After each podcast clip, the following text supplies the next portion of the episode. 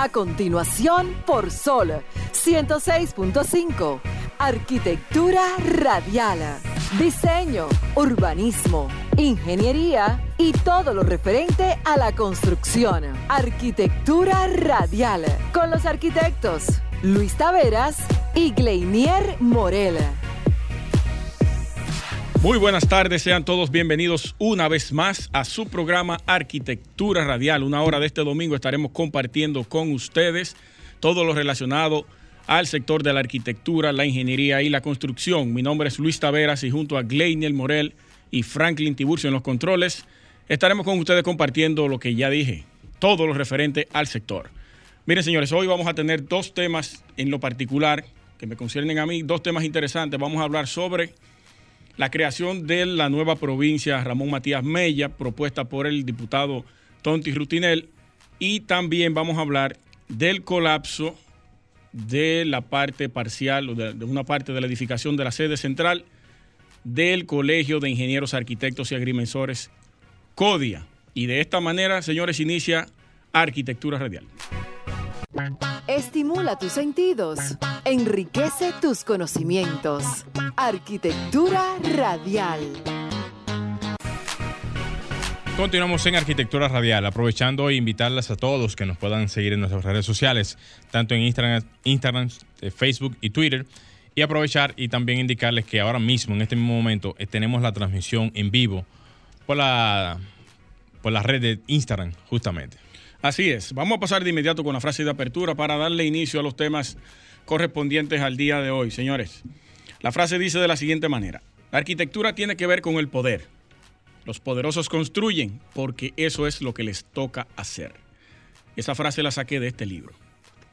La arquitectura del poder. Se lo recomiendo a todos. Brillante lo que se plantea en ese libro. Interesante, un concepto interesante eso, ¿verdad? Sí, sí. Trata todo lo concerniente a los dictadores del Medio Oriente, Hitler, eh, Alemania.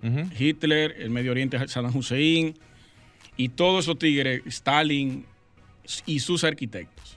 Cómo se vinculaba la política y la arquitectura en ese momento. Y Bien. trata algo sumamente interesante que yo lo voy a leer ahorita, cuando hagamos un- un Un panel general. ¿eh? Exactamente. Sobre cómo debe verse la arquitectura. En Sí. términos políticos. Sí, si lo hace un arquitecto y ese político del momento es un dictador y utiliza esa arquitectura para hacer daño, afecta a la arquitectura eso. Afecta al arquitecto eso. Son conceptos y planteamientos sumamente interesantes que, hace, que se hace en ese libro. Vamos a verlo ahorita. Así es. Mire, muchas noticias. Primero, sería importante hablar un poco de la actividad que tuvimos el domingo pasado. Eh, desde la Expo Ferretera Dominicana 2022 hicimos una transmisión especial sumamente... eh, ¿Cómo es que se le dice? Aparte de decir que yo, yo diría que es eh, una transmisión histórica, porque- Sí, nuestra segunda vez desde ahí. nuestra segunda vez. Exitosa es la palabra. Totalmente. Totalmente exitosa. Digo histórica también porque, Luis, aparte de todo, eh, este tipo de transmisiones no suelen hacerse en eventos de este tipo y gracias a la oportunidad que nos han brindado y la confianza depositada tanto de Expo Ferretera como de otras ferias a participar y a ser de, de voz en lo que tienen que ver estos eventos que al final de cuentas son sumamente importantes para el área de nosotros. Totalmente. Nosotros estamos escribiendo la historia, en ese sentido, como usted acaba de decir, porque desde esos escenarios no se había hecho nunca. Y la feria, esa feria tiene 16 años. Y nosotros en los últimos dos años que se ha hecho, 2019 y ahora 2022, hicimos una transmisión de día. Y también participamos en Constru Expo Contro Expo. una vez, creo que viene ahora para el 2023. Sí, así es. Estamos Se haciendo los ya. amarres también para eso. Y agradecer la oportunidad a Ana Ventura, quien es la socia fundadora de esa actividad, y a Arturo Espinal, que es el presidente de los ferreteros. Así es, gracias por la confianza depositada. Y también aprovechar también, Luis, y agradecer a todos los que se dieron cita ese día, que estuvieron con nosotros también ahí, en la parte de eh, apoyo entrevista, técnico. Ah, apoyo técnico, sí, en- y las entrevistas, Sí, sí. las colaboraciones de todas las empresas que nos apoyaron para el tema de la transmisión. Y, en fin, a todos. O, o sea, espero que no se me quede nadie, para no pecar de... ¿verdad? No, no de- se le va a quedar porque no mencionó ninguno. No mencionó ninguno. pero mencionamos pero agradecer. a- a- a Ana Ventura, Sí, que sí. fue la primera Como es la- Claro, la organizadora, La del evento. organizadora del evento. Pero agradeciéndole a todos eh, en general eh, por todo el apoyo brindado. Y qué bueno que sea así, porque así podemos eh, transmitir, como siempre, todo lo acontecido. Una vez más, nos llega la revista Arquitecto. Esta revista que se hace pública cada trimestre, Tres meses. cada tres meses exactamente, trimestral. eh, un ejemplar diferente, con edificaciones diferentes, planteamientos, artículos sumamente interesantes. Arquitecto, que es una de las revistas más importantes de arquitectura en República Dominicana, quien también nos colaboró en la, en la feria. Y Tenemos pendientes unos asuntos ahí con... eh, pudiéramos decirlo ahora mismo. Claro, vamos arriba. Hay dos, hay dos suscripciones, señores, que al que llame ahora mismo solamente tiene que dar su nombre y número de teléfono y automáticamente se gana una suscripción en Arquitecto por un año. Cuatro revistas Por un año. por un año. Déjame salir de cabina, pero déjame llamar. No mande mensajes ni mande paquetico. Que llama porque te gane la. No, no, sin truco. No, no, así, así no, así no trabajamos aquí. No, arqueoyentes, llame y gánese automáticamente una de las dos suscripciones que, está, que estamos sorteando a través de, de Arquitecto. Mira, tenemos la primera llamada. Wow. Ese estaba esperando. Vamos a ver. Ya lo sabe. Buenas tardes. ¿Quién nos habla y desde dónde? eh, Starly Manuel Solimán Gil. Stalin, mi hermano. ¿Cómo tú estás? Hello. ¿Se cayó? Bueno, Stalin Solimán. Eh, yo tengo el número. Deja ver. Hay otra llamada aquí. Vamos a ver. Buenas tardes. ¿Quién nos habla y de dónde? Hola, Stacy Jiménez de Santo Domingo. ¿Cómo? Stacy Jiménez de Santo Domingo. Stacy Jiménez de Santo Jiménez. Domingo. ¿Tú estás llamando para la suscripción de Arquitecto? Correcto. Danos tu número de teléfono, por favor. 829 Sí. 899 Un segundito. 829-899. O si no, que nos escriba Pero pa- un- pa- pa- para que no baje su número. También, es verdad. Sí, sí. Sí, Ve- vamos, vamos a reservarte. Sí, va- vamos a reservarte realmente el, el número tuyo de teléfono para que no lo pases a, a Radio Nacional porque de- después te van a estar llamando. Sí. Vamos a darte mejor el número del WhatsApp arquitectónico del programa para que tú nos escribas por ahí, por favor. ¿Te parece? Muy bien. Excelente. Adelante. 829-630-8811. 829-630-8811. Exacto. Escríbenos por ahí tu nombre y número de teléfono y automáticamente ya tienes tu suscripción asegurada. Perfecto. Muchísimas gracias. Gracias, Gracias a ti por la, por la, la llamada. llamada. Stalin Soliman, eh, hermano, dale, queda una. Dale, papá, dale, Sí, dale, sí. llama, llama. Pero Señores, sería. Ajá, Yo no quiero pecar de. de- de injusto. sí, porque. Sí, él- porque realmente él había llamado el, El domingo pasado. Y nos hizo las acotaciones de que Sí. estuvo llamando, llamando, llamando. Tenemos algunos problemas técnicos allá en, en- en el momento y también algunas interrupciones. Sí. Pero ya sería una cuestión ya de, de definirlo aquí ya en el equipo para entonces ya tomar una decisión Franklin, ¿qué tú crees? lo más lo más justa posible. Él dio su nombre. Sí, al principio. Al principio, y se le cortó la llamada. Bueno, es verdad, es verdad. Hay, hay que ser justo. Había llamado también No otra quiero vez. pensar que fue el paquetico. No, no, jamás, jamás, jamás. Bueno, Pero bueno, vamos a hacer una pausa. vamos a hacer un cambio, señores. Vamos a hacer un pequeño cambio. Ah, Tenemos otra llamada. Otra llamada, vamos sí, arriba. vamos. Antes, antes de hacer el cambio. Buenas tardes, ¿quién nos habla y de dónde? Starly Manuel Solimán. Ay, ay, ay, ay. Seteado, Starly. Copiado, copiado. Esa suscripción es tuya, hermano. Ahora sí, Escríbenos al WhatsApp y entonces ahí ya te aseguramos tu suscripción. siempre. Ok. Perf- Perfecto, hermano. Muchas gracias. Gracias, gracias por la llamada. ¿eh? Bueno, ahí estuvo la reconfirmación ahí. Sí, Ya. Nos libramos de que nos digan, mira, están truqueando porque Están el tipo amigo de él. Vámonos a la pausa, Franklin, y regresamos. Señores, no se muevan. Estás escuchando Arquitectura Radial. Bien, señores, continuamos en Arquitectura Radial. Señores, agradeciéndoles como siempre a todos su sintonía y el apoyo brindado para que semana tras semana podamos estar aquí transmitiéndoles para todos ustedes toda la información relacionada al mundo de la construcción, ingeniería y arquitectura en la República Dominicana y el mundo. Miren, hace pocos días estuve leyendo una información a propósito de las elecciones de Colombia, que Colombia sea ahora mismo, o Bogotá más bien, la ciudad más sostenible de Latinoamérica. Esto salió en un ranking de, de 100 grandes ciudades en la que destaca las cuestiones medioambientales, sociales y económicas alrededor del planeta y que posiciona dentro de muchas de las ciudades ya antes mencionadas a Bogotá ocupando el puesto número, 72, número 78. El primer, el primer puesto lo ocupa en esta clasificación que generó básicamente una importante posición ahora en este, en este momento. Lo ocupa Noruega, la ciudad de Oslo, como ciudad más sostenible del mundo hasta este momento, seguida de Estocolmo, eh, Copenhagen y Berlín. Estas informaciones eh, resaltan nuevamente que Colombia, a pesar de las situaciones del pasado, con el tema de las guerrillas, situaciones que tienen que ver con eh, la parte histórica de, de este país, ha, resurgido, esa es la palabra, en, los años y ha hecho que muchas de las ciudades de Colombia, no solamente Bogotá, eh, bueno, en fin, muchas de ellas, puedan ir desarrollando la parte urbanística de, sus zonas y esto ha, esto ha calado durante algunos años y ha posicionado a la capital colombiana y que fuera destacada de esta manera hace que se tenga que desarrollar este prototipo en otros países o emular este, este, prototipo en otros países para poder hacer que esos, esos modelos que están funcionando en la parte medioambiental, en la parte de, logística de ciudad, puedan ser, puedan, ser, puedan ser utilizados como modelos aquí en República Dominicana y el Caribe. Pongo el ejemplo, y a pesar de que mi colega va a hablar justamente de eso ahorita más adelante, por el tema de la creación de, la nueva provincia aquí en, en, Santo Domingo.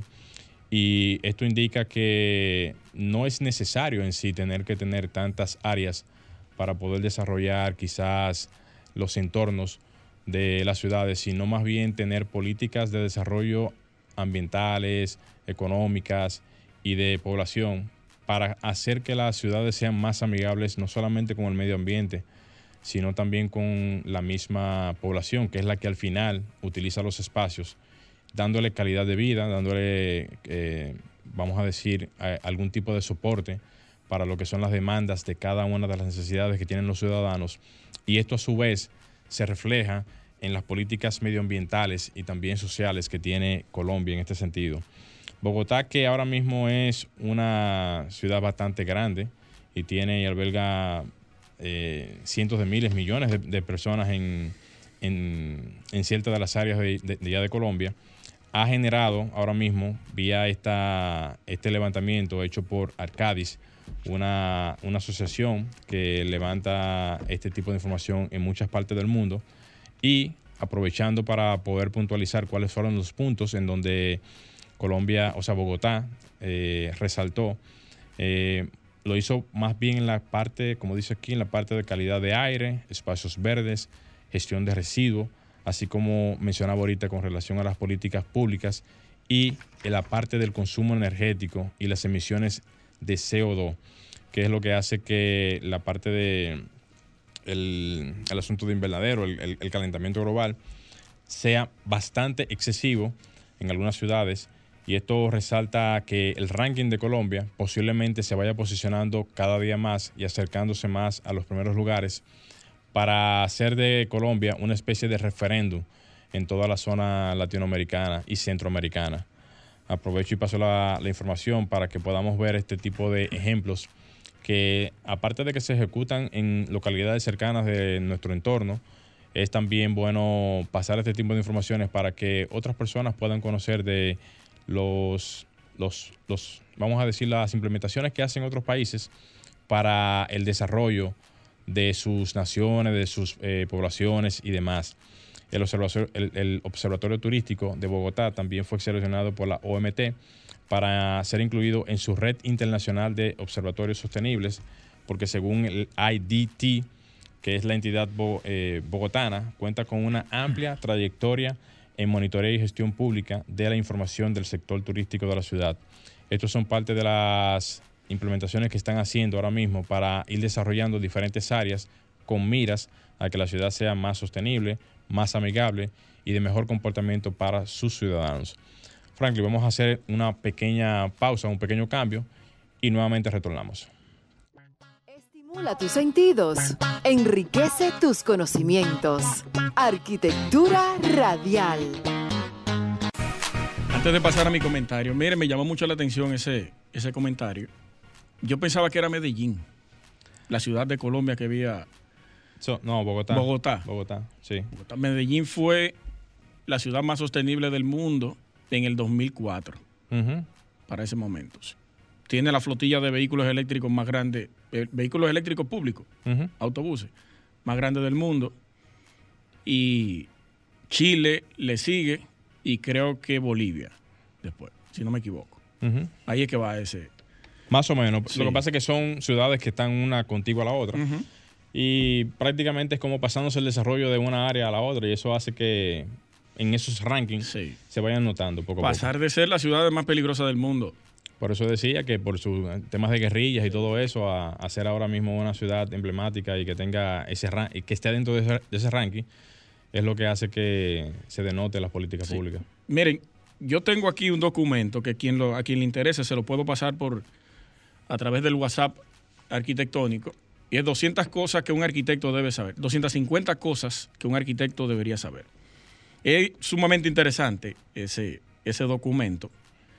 Eh, a quien le interese yo se lo puedo pasar o se lo podemos pasar a través del WhatsApp arquitectónico al 829-630-8811. Eh, algunas, algunos puntos que trata ese documento. Dice la sensación, uno, la sensación de mármol fresco bajo los pies descalzos. Son cosas que un arquitecto debe saber. ¿Cómo así? Cómo vivir en una habitación pequeña con cinco desconocidos durante seis meses. Eso ¿En me imagino serio? que tiene que ver con el tema cuando tú estás estudiando. Ujú. Y hay otra que me llamó mucho la atención y me dio risa. Eh, deja ver. Pero tan jocoso es. Sí, sí, tiene muchas, muchas cosas. La historia de su producción y uso. eh, deja ver. Cómo, desa- mo- cómo desatascar un estilógrafo. El estilógrafo es el chinógrafo. No. Mm, no, no, no, No. no. me suena como que sea ahí, ¿no? Building Information Modeling también. Ujú. 250 cosas que debería saber un arquitecto. Yo se lo puedo pasar. Así que escríbanos al WhatsApp 829-630-8811. Excelente. Antes de irnos a la pausa, permítame leer esto, que, tie- que está contenido dentro del libro La arquitectura del poder de Dijan Sujik. Búsquenlo, señores, cómprenlo, lean ese libro. Yo lo estoy releyendo, ya yo lo leí y volví a leerlo porque hay muchas cosas que, que nutren a uno y son sumamente importantes. Escuchen estos dos párrafos que voy a leer. Dice, la arquitectura posee una existencia que es independiente de los que la financian. Solo porque el arquitecto de la mezquita, habla de- de- del diseño de la mezquita que realizó Saddam Hussein para ese momento, trabajó para uno de los dirigentes más brutales de esos tiempos, no es motivo para suponer que también él es culpable, como lo creímos de Albert Speer. Albert Speer fue el arquitecto de, de Hitler cuando fue condenado por el Tribunal de Guerra de Nuremberg. La mezquita por sí misma no comete un acto de violencia. Sus formas arquitectónicas no tienen por qué ser encarnación de una dictadura. Totalmente de acuerdo. La arquitectura no tiene culpa ni de la corrupción ni de la dictadura. Eso, el uso se lo da quien, quien ejerce la función dentro de ella. Luego de ahí, la arquitectura es puramente una obra de arte. Sigue siendo una incógnita, aunque la pregunta no se plantee a menudo si la arquitectura puede tener algún tipo de significado inherente. De hecho, y viene pregunta, ¿existe lo que se le llamaría un edificio totalitario o un edificio democrático o un edificio nacionalista? Y existen, ok, si existen, ¿qué es lo que le da a la arquitectura semejante significado? ¿Pueden las columnas clásicas o las paredes de cristal realmente considerarse símbolos de edificios fascistas o democráticos? Fascistas al tema de las columnas y democráticos al tema del cristal, por la Eso- transparencia. Eso es casi un poema. Sí, como dicen algunos, brillante esta vaina. Como dicen algunos. Y por último, y si son significados fijos y permanentes o pueden cambiar con el tiempo. Miren, señores, recomendado al 100% este libro. Sin desperdicio, entonces. Y ese es el inicio.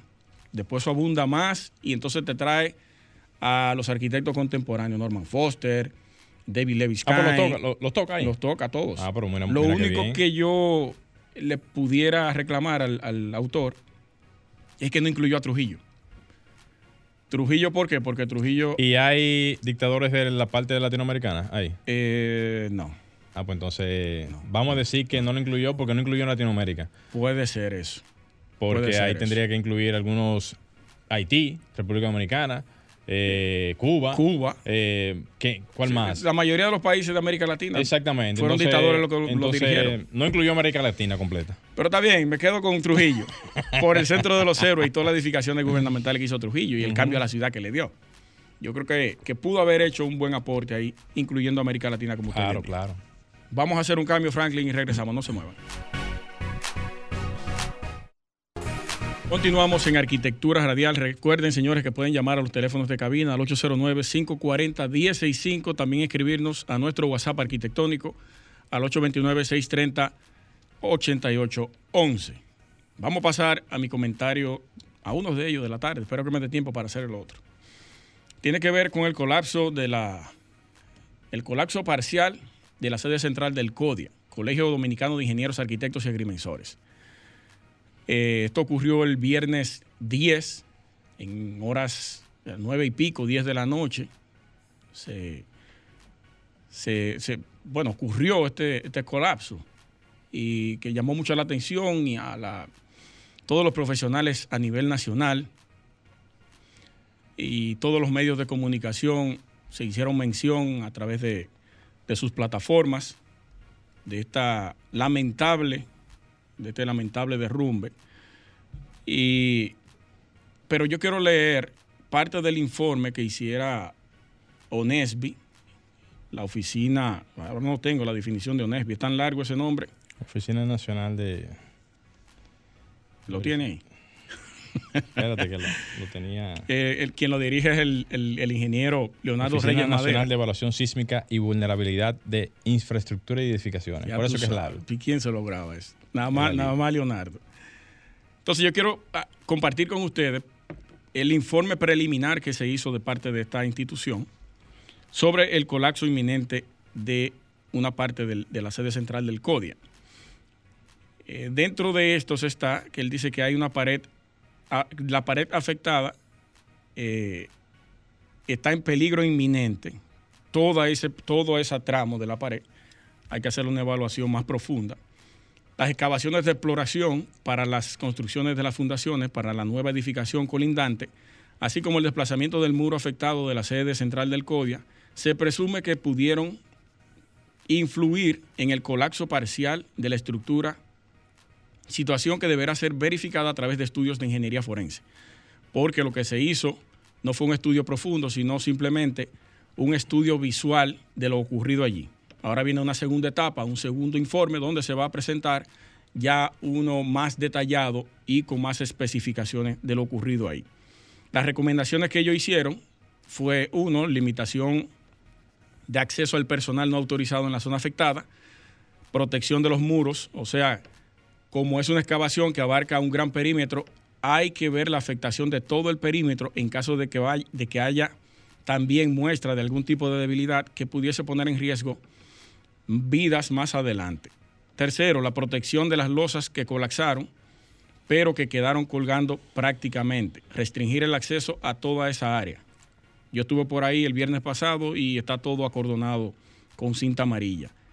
Se sugiere la evaluación de la estabilidad de todo el perímetro para evitar accidentes similares. Y por último, la demolición total de la zona afectada. Lo que queda es una losa a punto de caerse que sufrió importantes daños estructurales. Esas son las recomendaciones visuales que hizo esta oficina encargada de evaluar todas las edificaciones públicas a nivel nacional del Estado. Y y yo lo veo eh, muy, muy acertado porque este ingeniero, Leonardo Reyes Madera, quien estuvo, ha estado con nosotros dos veces, ¿verdad, Morel? Sí, en dos ocasiones. En ya. dos ocasiones, sumamente preparado, es fundador de la Asociación de Profesionales de Sismología, no recuerdo el nombre correcto, pero tiene que ver con eso, es una asociación o sociedad Me parece que en Puerto Plata que está la sede. de sismólogos. Sí, Sí, en, en Puerto Plata. Sí, exacto. Pero me llamó mucho la atención dos declaraciones de parte de las autoridades del CODIA y las voy a leer porque las transcribí. Los videos los transcribí. En Noticias SIN, el presidente del CODIA, el ingeniero Dolores Núñez, dijo que parece que ellos cavaron más abajo de la zapata de nosotros. Eh, en una de las declaraciones ellos llevaron a Osiris de León, quien dio unas explicaciones técnicas sumamente rigurosas, como él sabe darlas, que sirvió de vocero del CODIA. Él, es vocero de, casi todas las instituciones del país, porque él sabe de todo. Eh, también dijo el tesorero que la edificación es un patrimonio cultural. No, que patrimonio cultural es la encargada de dar los permisos de construcción de los edificios de la zona. Ellos son los que norman inclusive a ellos mismos los norman, al CODIA.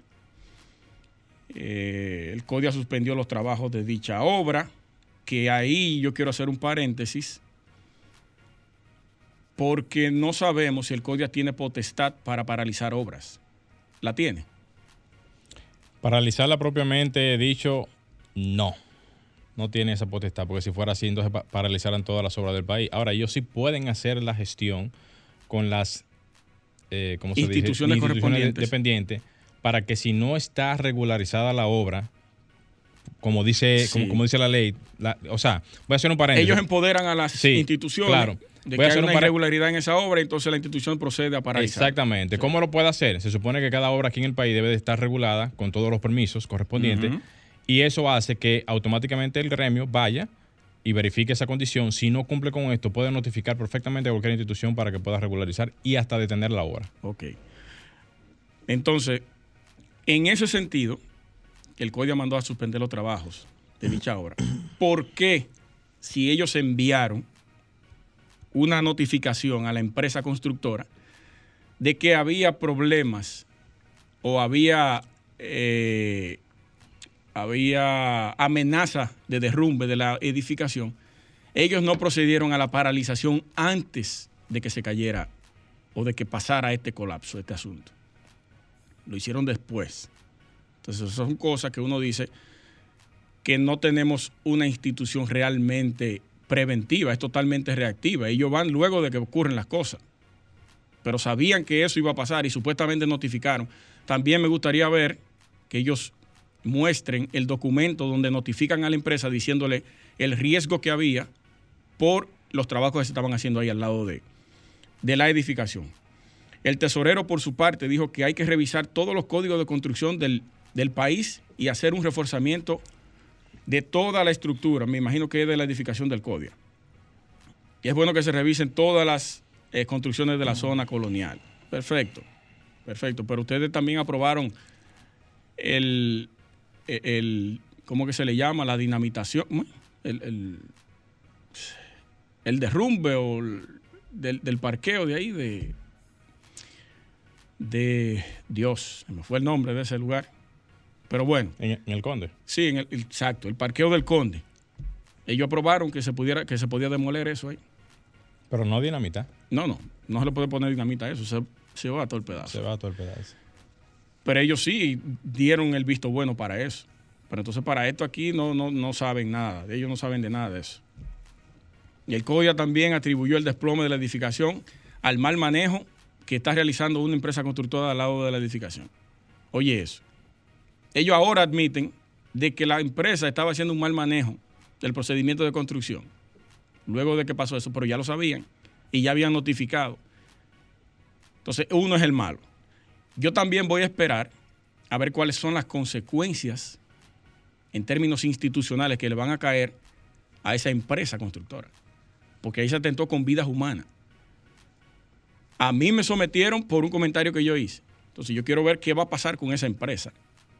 Y escuchen lo que dijo uno de los ingenieros ya para irme de la, de la empresa constructora. La edificación de por sí tiene problemas en el suelo. Oye, qué, irresponsable. Y nosotros lo que estamos haciendo es reforzando el suelo para nosotros proceder a la edificación. Sencillamente solo eso.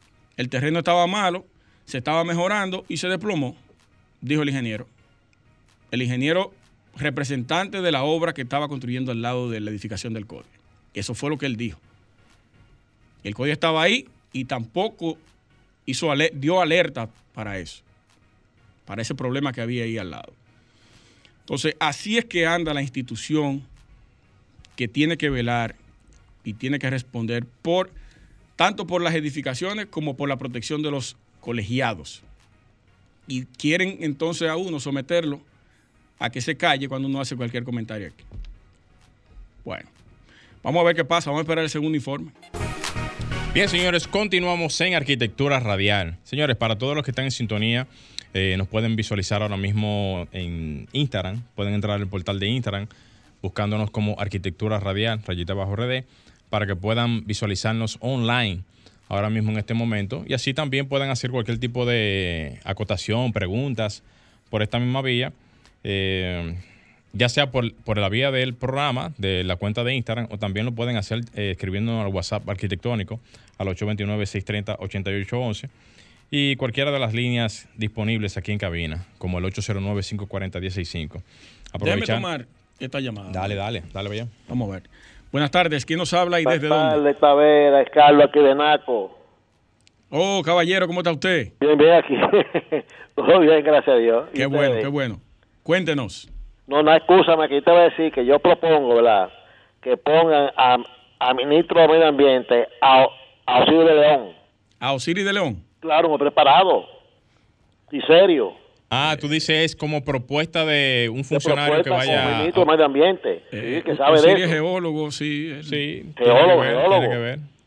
Maneja, maneja ese, ese capítulo de información.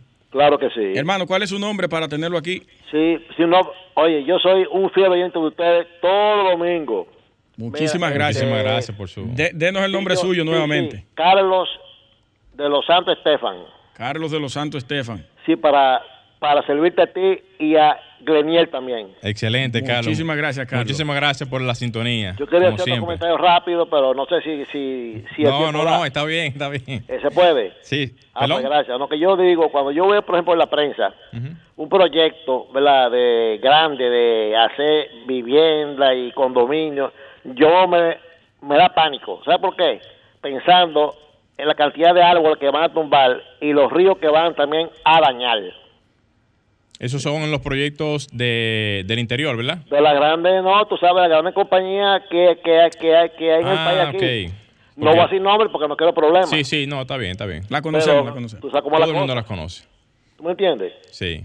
Sí. Pero, pero antes de, de- de hacer cualquier tala de árboles o intervención medioambiental, se hace un levantamiento y un y se, y se buscan los permisos y todo eso. Tampoco es. Sí. Yo me imagino que ellos, tú cortas un árbol, tienes que sembrar cinco. Yo digo, por ejemplo, ¿verdad? Es lo que yo supongo. yo di- digo, yo digo, ¿verdad? Por ejemplo, el caso de Punta Cana, ¿verdad? Sí. A Punta Cana, para mi entender, no ya no deben meter más concreto, en, ya hay de- demasiadas construcciones que dejen esa zona virgen, eh, verde, ve- verde como está, ¿entiendes? Y no, no, está, no está siendo tan explotada tampoco. No. Gracias, Carlos, por tu llamada. Bueno, que buena suerte. Sí. Igual, igual, igual. Aprovechar, Luis, y mandar un saludo a Daniela Romos. Ay, desde De- México, Daniela Desde Romo. México. Señores, Arquitectura Radial está tras, ya está, ¿cómo dice? A otro level. A otro level, está ascendiendo fronteras ya. Pero Daniela es una aliada de nosotros. Claro que sí, saludos para ti, Daniela, donde, donde quiera que te encuentres en, en México, así también como a todos los que nos están escuchando también por esta misma vía, allá desde México, que yo sé que muchas personas nos siguen por la misma plataforma de, de Instagram y sintonizan el programa para poder vernos en vivo y también escuchar todo lo acontecido aquí en el programa. Yo estaba conversando con ella ayer, precisamente, para retomar de nuevo las entrevistas con las firmas de arquitectura de allá de México.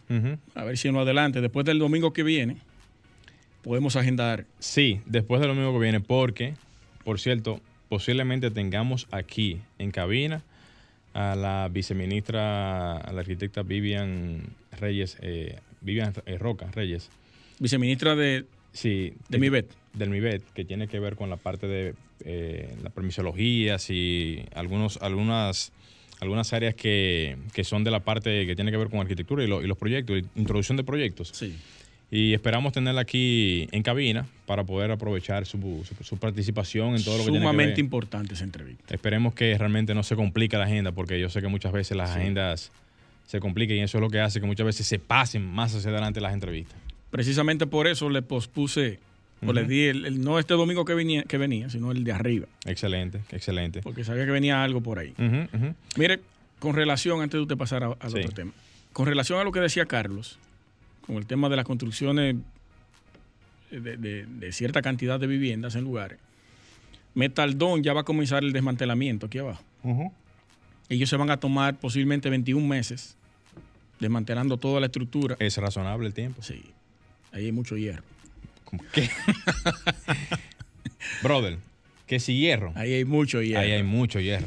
Entonces, en algún momento se presentó una propuesta de unos 5 mil apartamentos que se iban a construir ahí. La empresa en el comunicado dice que estamos evaluando estas diferentes opciones de proyectos, desde un proyecto de desarrollo propio o por un tercero. Lo más importante es que la ciudad gane con este espacio y que pueda ser aprovechado para el bien de la comunidad. Todavía Se- no se ha definido. Sería un palo.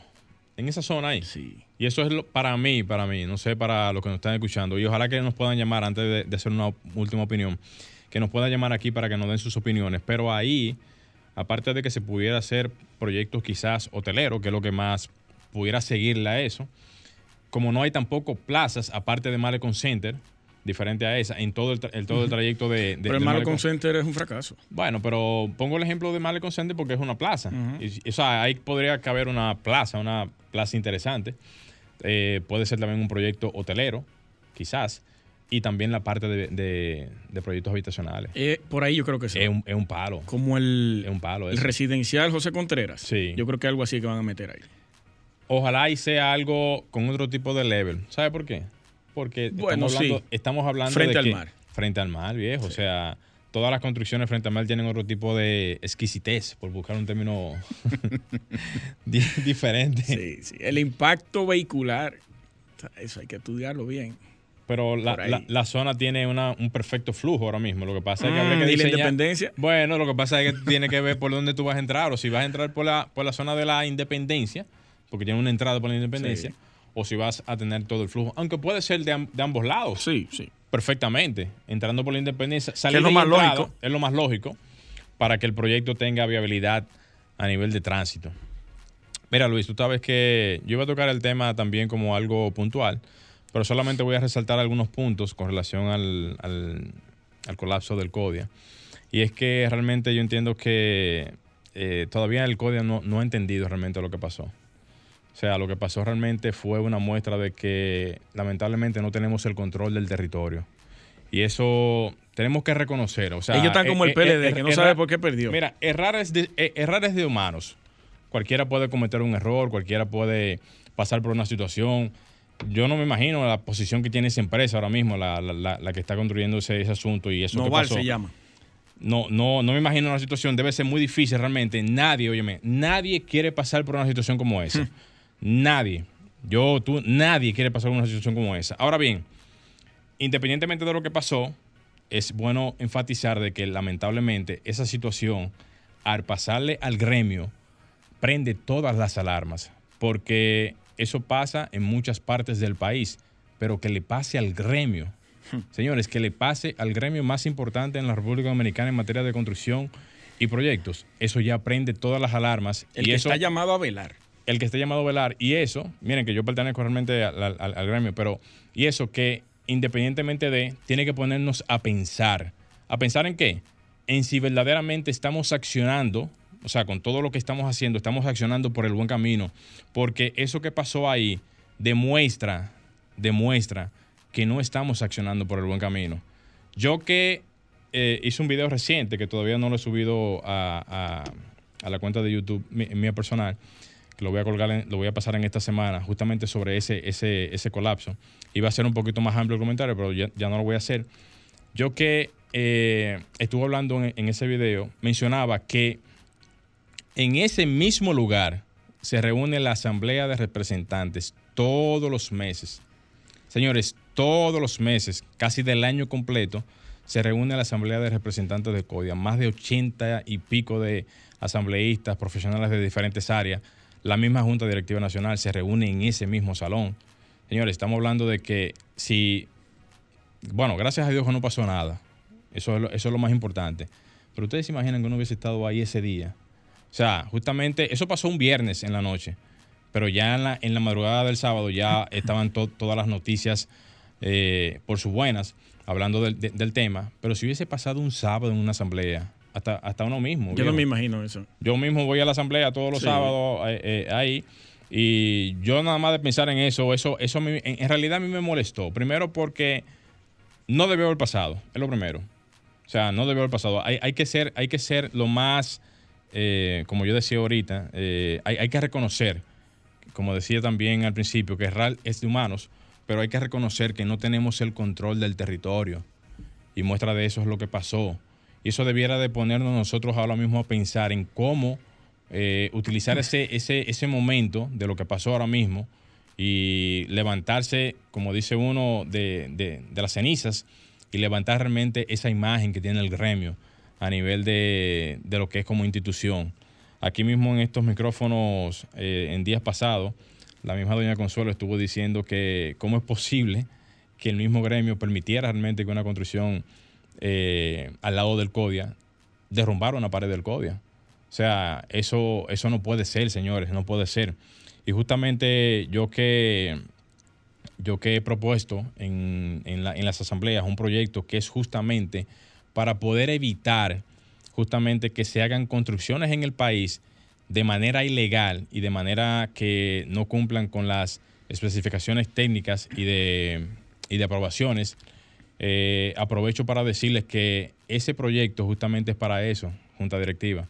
Es justamente para poder estar presente en todas las, en todas las construcciones que tienen que ver con la parte de, eh, de proyectos en el país y que los profesionales colegiados puedan ser los que, o sea, puedan ser el ejército que se necesita para poder estar presente en todas las construcciones que se hacen en el país. Porque lo que pasó evidencia de que no tenemos la capacidad de respuesta que amerita estar presente en todas las construcciones. ¿Para qué? Para evitar justamente eso, evitar que pasen desastres como ese, que evitar que se construyan sin la debida eh, eh, rigurosidad, evitar que puedan pasar desgracias humanas, eh, evitar cualquier otro tipo de situación que se supone que como asesor de lo que es el Estado dominicano en materia de construcción debiera de estar haciendo una función mucho más eficiente y específica para, todo, para toda la población. Esta es la información, no sé si tú querías acotar algo ya. No, vamos a dejar eso ahí. Vamos a esperar Sí, el a informe. Sí. Yo sí, antes de irnos, Franklin, quiero abordar el tema de, de, de la aprobación en dos lecturas la ley que crea la nueva provincia. Que, que excúseme que le corte tan tajante Sí, sí, el comentario, adelante, adelante. pero es para poder eh, tener por lo hay menos tiempo, tres tiempo. minutos Hay tiempo, hay tiempo. Se aprobó en dos lecturas consecutivas y de emergencia el proyecto de ley que va a crear la nueva provincia llamada Ramón Matías Mella, eh, propuesta por el diputado Tonti Rutinel, que en el 2003, 2002 también propuso para dividir el Gran Santo Domingo en lo que es ahora, el Distrito Nacional y la provincia completa, que es la que, la que está proponiendo a dividirla también en este momento, que se aprobó, solamente cuatro diputados estuvieron en contra de esa aprobación. Los saludo a los cuatro, lo hice por Twitter. Hay uno que no recuerdo el nombre, pero está el diputado Bolívar Valera, está Horacio, José Horacio, y está, eh, ¿cómo que se llama el otro? Bueno, son cuatro. La cuestión es que este señor, aparte de querer porque él tiene una, una fijación con ese tema.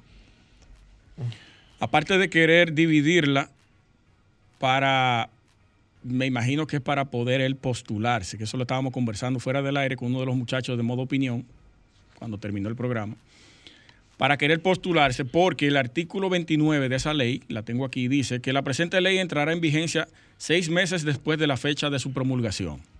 Eso si el Senado ahora, la ley va al Senado, si en el Senado se aprueba, seis meses después entra en vigencia esa ley.